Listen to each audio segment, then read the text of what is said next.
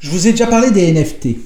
Les NFT pour jetons non fongibles sont des certificats d'authenticité associés à un objet virtuel qui les rendent ainsi uniques. Depuis 9 mois, c'est juste une véritable folie. Tout le monde veut sa place au soleil sur la planète NFT. Bien qu'il existe un nombre illimité de façons d'utiliser un NFT, depuis ces derniers mois se distinguent 4 grands domaines d'utilisation.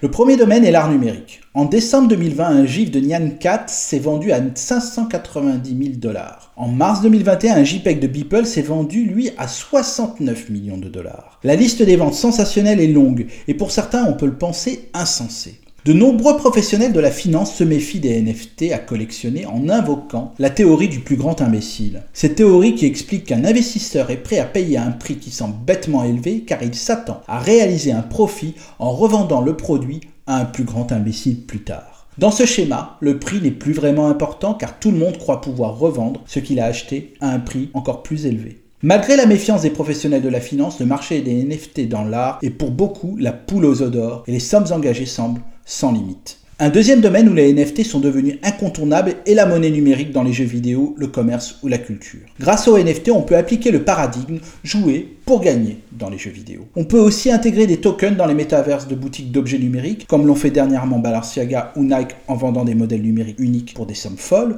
ou bien produire un film en faisant l'acquisition d'un bout de pellicule numérique de votre acteur ou actrice préféré dans leur prochain tournage.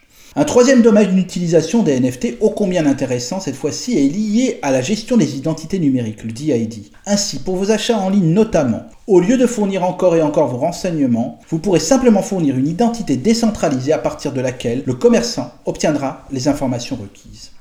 Enfin, pour un quatrième domaine d'utilisation des NFT est de permettre de lier des biens physiques à des contrats intelligents. Il est facile d'imaginer tous les domaines possibles pour valider l'authenticité et la propriété de biens physiques, que ce soit par exemple des montres de luxe ou dans l'immobilier. Vous voyez, les usages peuvent être infinis, mais nous sommes peut-être aussi au début d'une bulle NFT. Lors de la bulle, au début des années 2000, il y avait des entreprises à l'époque avec des capitalisations boursières d'un milliard de dollars qui non seulement n'étaient pas rentables, mais n'avaient aucune chance de l'être un jour, comme le seront peut-être ces fichiers numériques aujourd'hui. Pour le moment, tout le monde cherche à comprendre ce qui s'y passe. Certains ont déjà investi, peut-être à juste raison, mais pour beaucoup sont encore sceptiques. Je dirais que vu l'offre si faible par rapport à la demande, le développement des métaverses via Facebook entre autres, il est probable que la bulle grossisse, grossisse, mais n'éclate jamais.